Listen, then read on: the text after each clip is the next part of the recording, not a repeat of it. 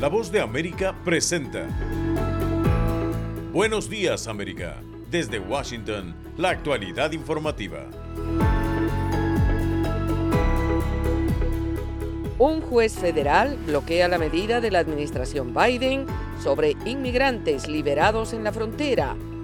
El presidente Joe Biden presenta hoy su propuesta de presupuesto general para la consideración del Congreso. Y Estados Unidos enfrenta varias amenazas identificadas por la comunidad de inteligencia y que fueron analizadas en una audiencia en el Congreso. Hoy es jueves 9 de marzo de 2023. Soy Yoconda Tapia y junto a Judith Martín les damos la más cordial bienvenida. Aquí comienza nuestra emisión de Buenos Días, América.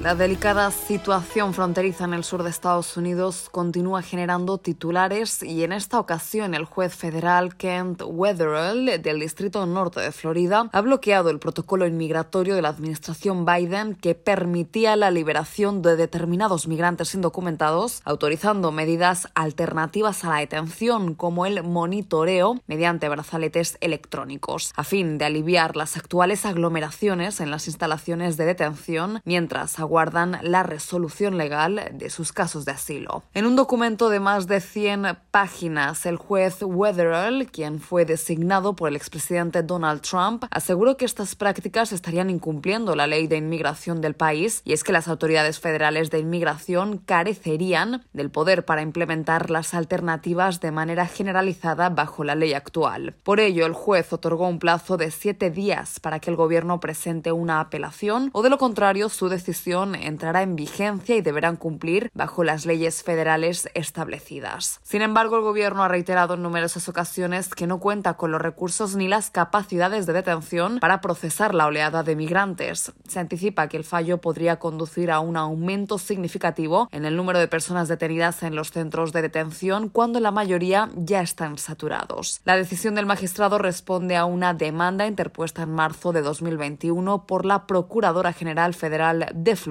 Ashley Moody, quien cuestionó las decisiones del gobierno estadounidense y señaló al presidente Biden como culpable de la crisis de inmigrantes en la frontera con México. Por ahora, la Casa Blanca ni el Departamento de Seguridad Nacional se han pronunciado al respecto.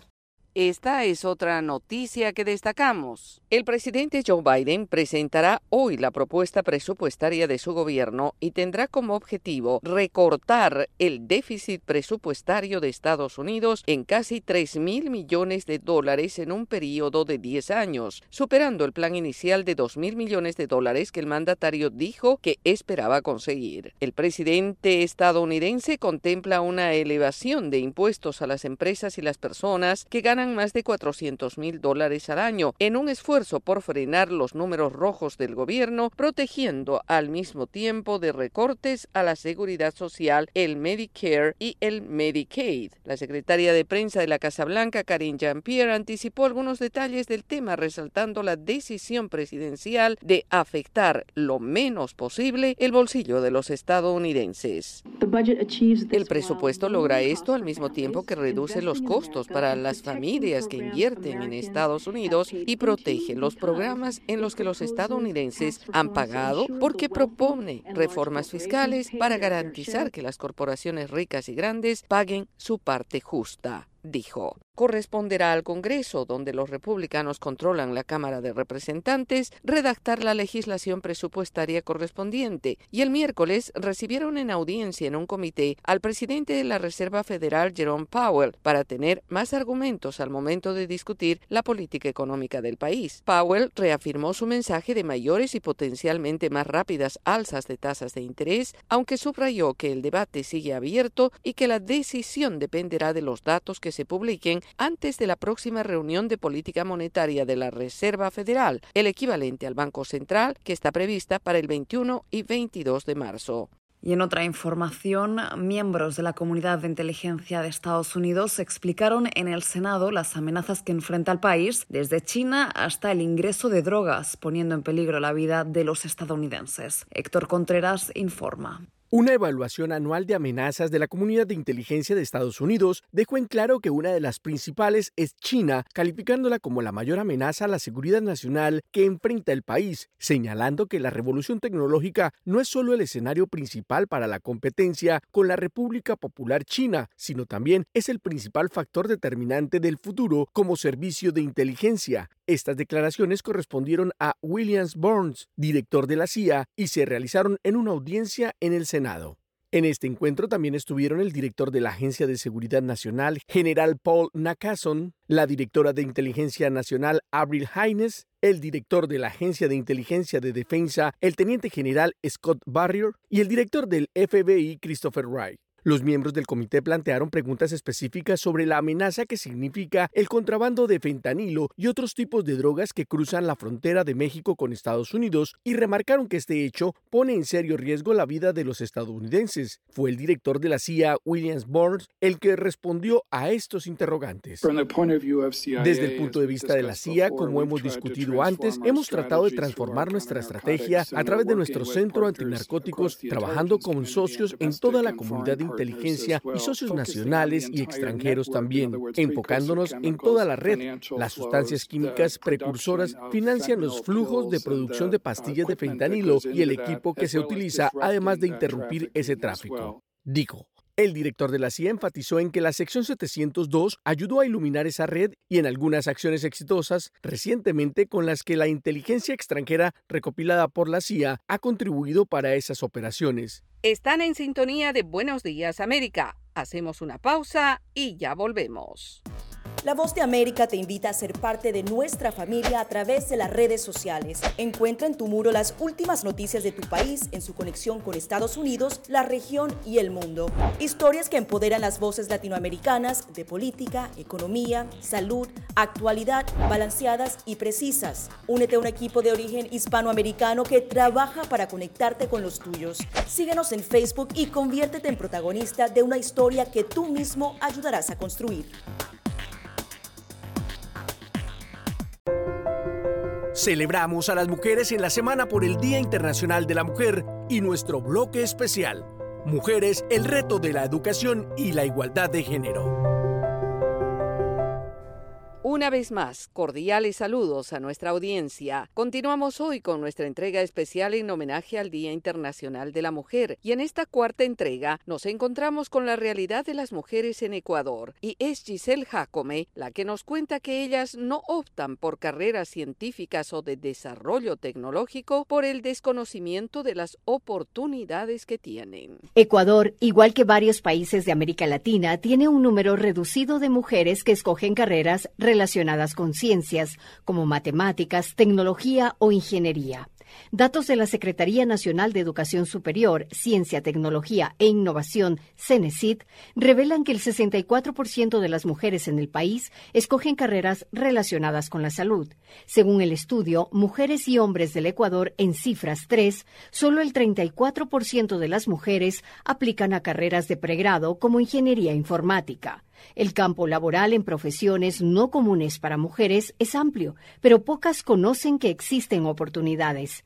La doctora Silvana Hidalgo, exdirectora del Instituto Geofísico de la Escuela Politécnica Nacional, ganadora del premio Matilde Hidalgo a la Educación, Ciencia, Tecnología y Educación, es una destacada vulcanóloga de Ecuador. Ella se encuentra en el equipo que monitorea los volcanes activos del país, entre ellos el Cotopaxi, y destaca. Eh, la volcanología es, es, es, una carrera muy, uh, muy bonita, muy amplia. Tiene las dificultades inherentes de una carrera en la que uno tiene que hacer mucho campo, es decir, salir mucho, escalar volcanes, Informes de la UNESCO mencionan que solamente un 35% de las mujeres en el mundo cursan una carrera a nivel superior en el campo de las ciencias, y aunque existe demanda laboral, pocas mujeres están preparadas para cubrirla.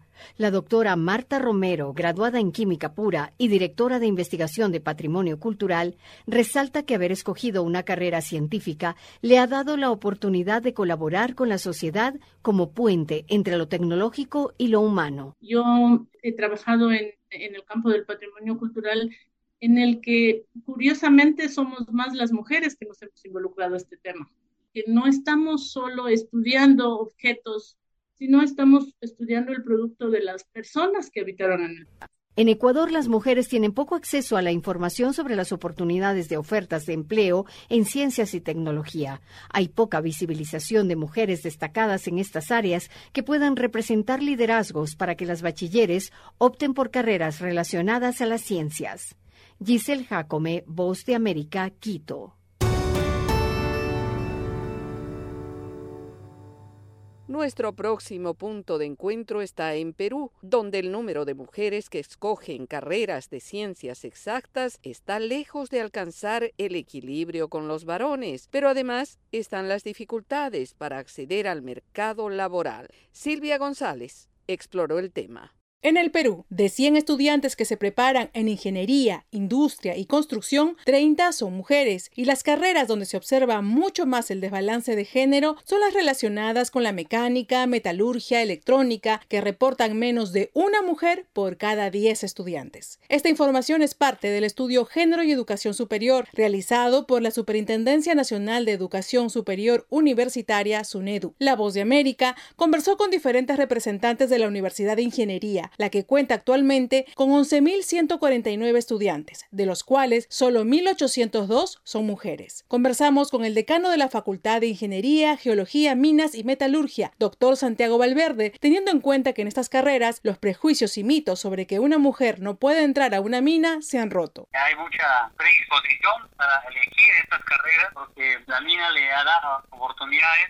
a veces las mujeres en la mina inclusive tienen la parte de gestión minera, ¿no? Y son más de repente más competentes, de repente con varón inclusive, ¿no? Por otro lado, donde se ha visto un gran incremento de mujeres matriculadas es en la Facultad de Arquitectura, Urbanismo y Artes. La arquitecta Gladys Vázquez, decana de esta facultad, nos habla al respecto. Inicialmente fue una carrera de hombres, o sea, las mujeres que salieron egresadas arquitectas, que fueron muy, muy pocas a partir pues del año 60. Esto ha ido creciendo con el tiempo. Al terminar la carrera, el siguiente reto es el mercado laboral. Dialogamos con Marité Terraza ingeniera electrónica, egresada de la Pontificia Universidad Católica del Perú, y nos cuenta su experiencia. Iba a salud o a algún hospital y me decían, ah, ¿tres la ingeniera? Sí. Mm, ¿Tú vas a hacer mantenimiento? Le digo, sí, yo voy a hacer el mantenimiento. Por ahí era, ¿no? Que a veces los jefes de mantenimiento te miraban o, te decían algunas cosas, ¿no? Como que, ¿qué haces tú ahí, no? Actualmente, Marité Terraza se encuentra en los Estados Unidos y luego de actualizar su carrera, se quedó trabajando en una empresa donde hay 70 ingenieros y solo dos de todos ellos son mujeres. El Colegio de Ingenieros del Perú informó que solo el 21.31% de sus colegiados son mujeres. Silvia González, Voz de América, Perú.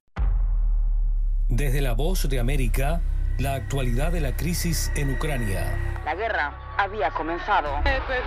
Sin duda todo esto nos afecta mucho, pero confío en la justicia de la causa ucraniana. Mientras la ofensiva militar rusa avanza sobre Ucrania.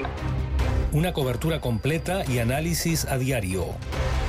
Sus habitantes quieren escapar cuanto antes. Salvador no escapará a los efectos. El ejército ucraniano dice que la cantidad de ataques de artillería en la... Haciéndose audible la invasión en Ucrania. Guatemala condenó enérgicamente la tensión que crece entre Ucrania y Rusia. Sintonícenos y síganos en las redes sociales como Voz de América. Y para terminar este bloque de hoy nos acercamos a Nicaragua, un país con una crisis social y política muy marcada y con las mujeres que incursionan en las carreras dominadas por los hombres, pero que, como nos dice Calúa Salazar, logran un lugar en un cerrado mercado laboral con muchas dificultades. En Latinoamérica existen brechas de género significativas tanto en relación con la adquisición de habilidades profesionales como en la participación en áreas de trabajo que afectan con particular intensidad a las mujeres, en especial en carreras CETIM, es decir, las disciplinas académicas de ciencias, tecnología, ingeniería y matemáticas. En Nicaragua, el segundo país más pobre de la región, las mujeres enfrentan enormes desafíos para posicionarse en un puesto de relevancia, especialmente por el atraso tecnológico que vive el país, pero además por la falta de apertura y demanda laboral que existe en estas particulares áreas de trabajo. No obstante, muchas mujeres jóvenes batallan a diario para forjarse un nombre en carreras que anteriormente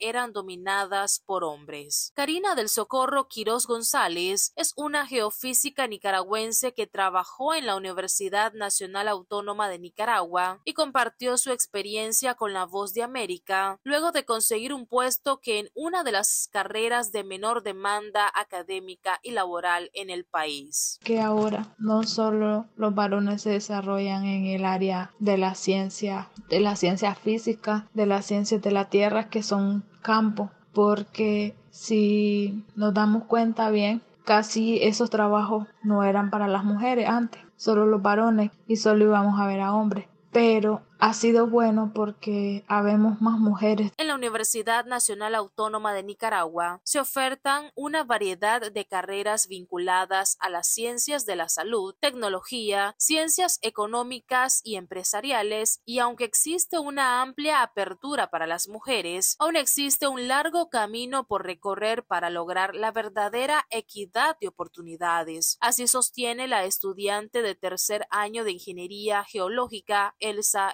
Espinosa. El asunto es también que las mujeres estén donde quieran estar y que ocupen los espacios que les corresponden. Pues. Entonces, eh, sabemos que muy pocas mujeres tienen acceso a espacios de toma de decisión. La pandemia dejó en evidencia las deudas de igualdad y de calidad que caracterizan el sistema educativo. Calúa Salazar, Voz de América, Nicaragua. Muchas gracias a Giselle, Silvia y Calúa. Sin duda, ha sido un recorrido muy interesante y motivador por los logros de las mujeres que fueron parte de este bloque. Esta fue la cuarta entrega del especial Mujeres en Latinoamérica, el reto de la educación y la igualdad de género. Mañana viernes cerraremos una semana hablando de mujeres y tendremos los reportes de Argentina y El Salvador. Los esperamos. Esto es Buenos Días América. Hacemos una pausa y ya regresamos. Y ahora, en Buenos Días América, nos vamos a la sala de redacción de La Voz de América.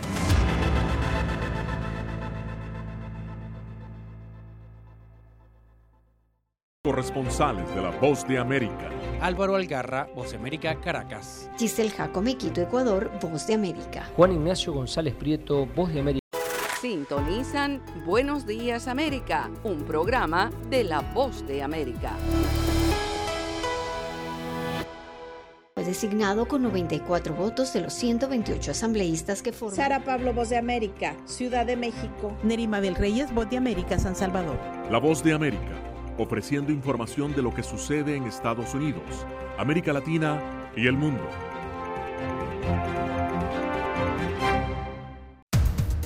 Los acontecimientos de Estados Unidos, América Latina y el mundo en 30 minutos. Con corresponsales en varios puntos del país. El Mundo al Día se emite desde nuestros estudios en Washington a través de nuestras afiliadas en la región latinoamericana con la información balanceada de lo que sucede en Estados Unidos y el mundo. ¿Qué tal amigos? Les saluda Henry Llanos para invitarlos a escuchar Deportivo Internacional. De lunes a viernes, el resultado y las noticias de los eventos deportivos internacionales en un solo lugar Deportivo Internacional, una producción de La Voz de América.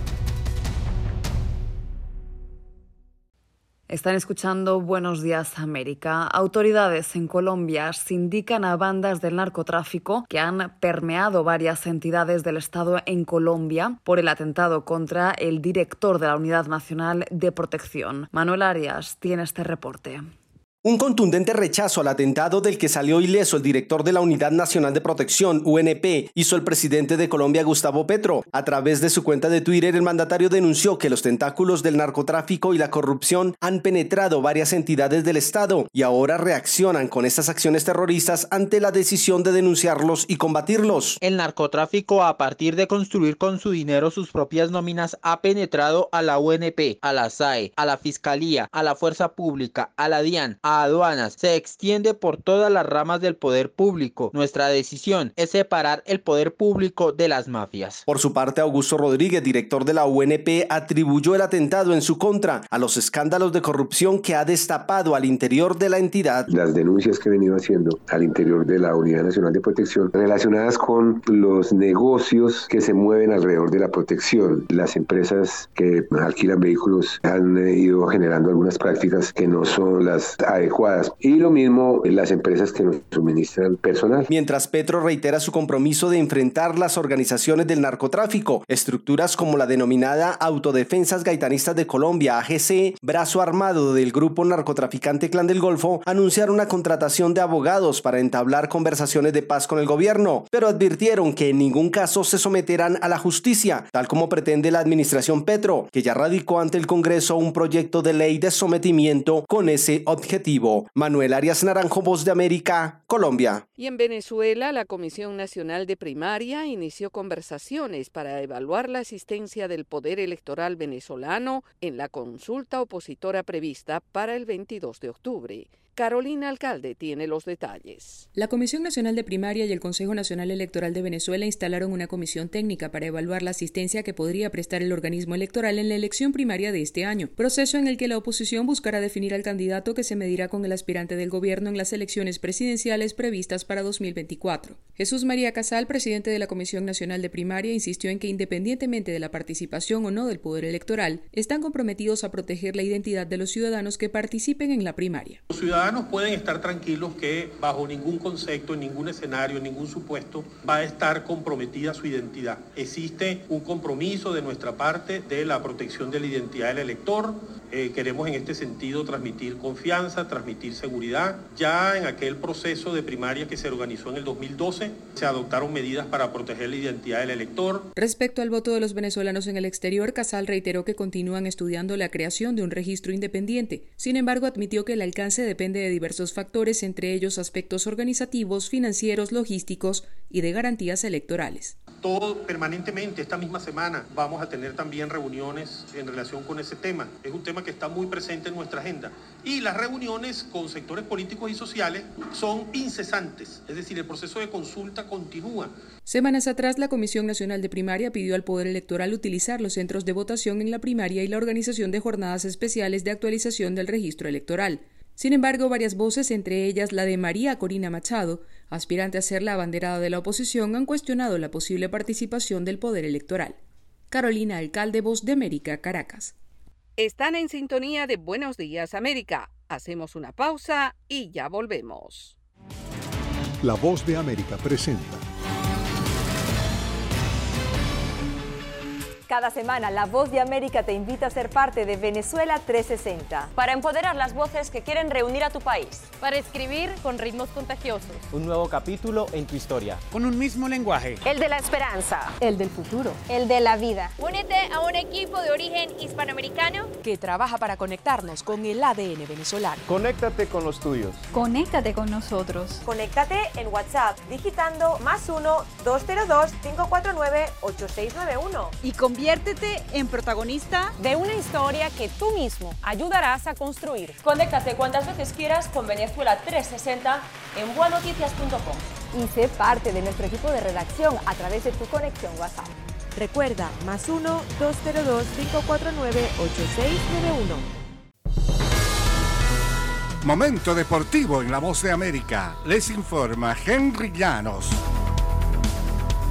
Después de seis años de ausencia, el Clásico Mundial de Béisbol comenzó el miércoles con una inédita victoria de Panamá en el torneo y el revés de Cuba al competir por primera vez con jugadores de grandes ligas. Este es el primer Clásico Mundial en el que los peloteros de la Major League Baseball pueden jugar con la selección cubana, pero la presencia de John Moncada y Luis Robert Jr., activos con los Medias Blancas de Chicago, y Oeni Céspedes, ex de los Mets y Atléticos, no impidieron la derrota de 4-2 contra Holanda al abrir la actividad del Grupo A.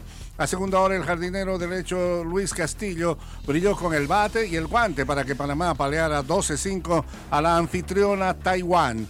Céspedes, quien participó con Cuba en 2009, terminó el torneo con un promedio de .458 y comenzó su carrera en las mayores tres años más tarde con Oakland. Disputó partes de ocho temporadas con Oakland, Boston, Detroit y los Mets. En el fútbol internacional, Lionel Messi y Kylian Mbappé tendrán que esperar un año más para tener otra oportunidad de ganar la Liga de Campeones con el Paris Saint-Germain luego de que Kingsley Coman, un ex eh, Paris Saint-Germain, anotó en el partido de ida en París. Eric Maxim Chupomotín encaminó la victoria 2-0 en la vuelta y el club alemán se impuso 3-0 en el global para acceder a los cuartos de final de la Liga de Campeones.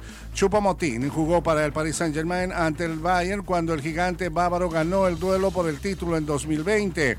Julian Nagelsmann, técnico del Bayern, había dicho que tenía un plan para frenar a Messi y Mbappé. Pareció funcionar dado que los zagueros del Bayern fueron restando gradualmente la participación a los dos astros. Henry Llanos, Voz de América, Washington. Hoy en el segmento de entretenimiento, la Academia del Oscar dio a conocer que ha tomado medidas en anticipación a cualquier cosa que pueda distraer la atención del público y que esa atención se centre en lo que es más importante, las películas, los actores y actrices, los directores y los productores. Después de lo que pasó el año pasado con lo de la bofetada que el actor Will Smith le dio al presentador de la ceremonia Chris Rock, los organizadores del Oscar se están, como se dice, curando en salud por primera vez en la historia, la Academia de Artes y Ciencias Cinematográficas ha creado un equipo de crisis para responder a cualquier percance, pero hasta hoy jueves no ha revelado detalles sobre quiénes conformarían ese equipo de crisis o cómo podría reaccionar el equipo ante algo fuera de lo común. La Academia de Cine fue muy criticada el año pasado por haber permitido que Will Smith permaneciera entre la audiencia y aceptara el galardón al mejor actor después de haber atacado a Rock en el escenario. Smith no estará presente esta vez en el auditorio ya que se le prohibió asistir al evento durante 10 años. El presidente ejecutivo de la academia, Bill Kramer, dijo recientemente a la revista Time que, citamos, gracias a lo ocurrido el año pasado, abrimos nuestras mentes a muchas cosas que puedan suceder en los Oscars. La seguridad es estricta en el Teatro Dolby de Los Ángeles, donde se lleva a cabo la ceremonia. La policía cierra varias cuadras alrededor del teatro y la alfombra roja. A diferencia de los últimos años, cuando la Academia nominó muchas películas poco vistas, el campo de contendientes a mejor película presenta muchos de los mayores éxitos de taquilla de 2022, como Avatar, The Way of Water, Top Gun Maverick, Elvis y todo en todas partes al mismo tiempo.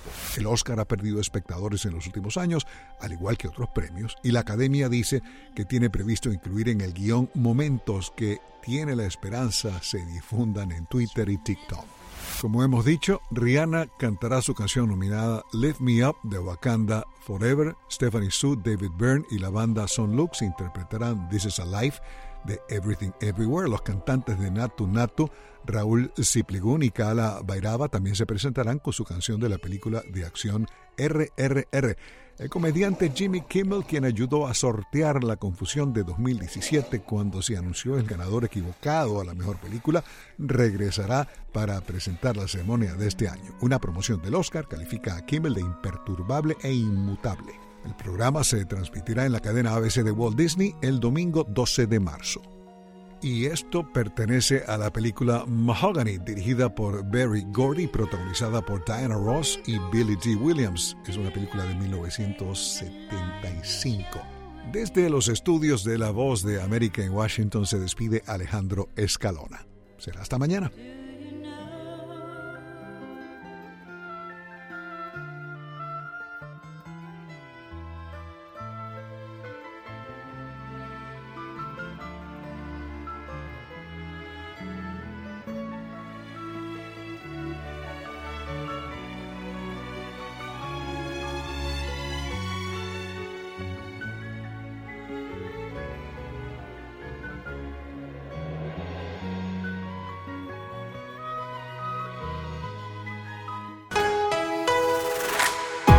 Y así llegamos al final de Buenos Días América. Soy Yoconda Tapia y les agradezco el privilegio de la sintonía. Y yo soy Judith Martín y les invitamos a conectarse con nuestra página web vozdeamerica.com o seguirnos en Twitter en arroba vozdeamerica. Hasta nuestra próxima emisión.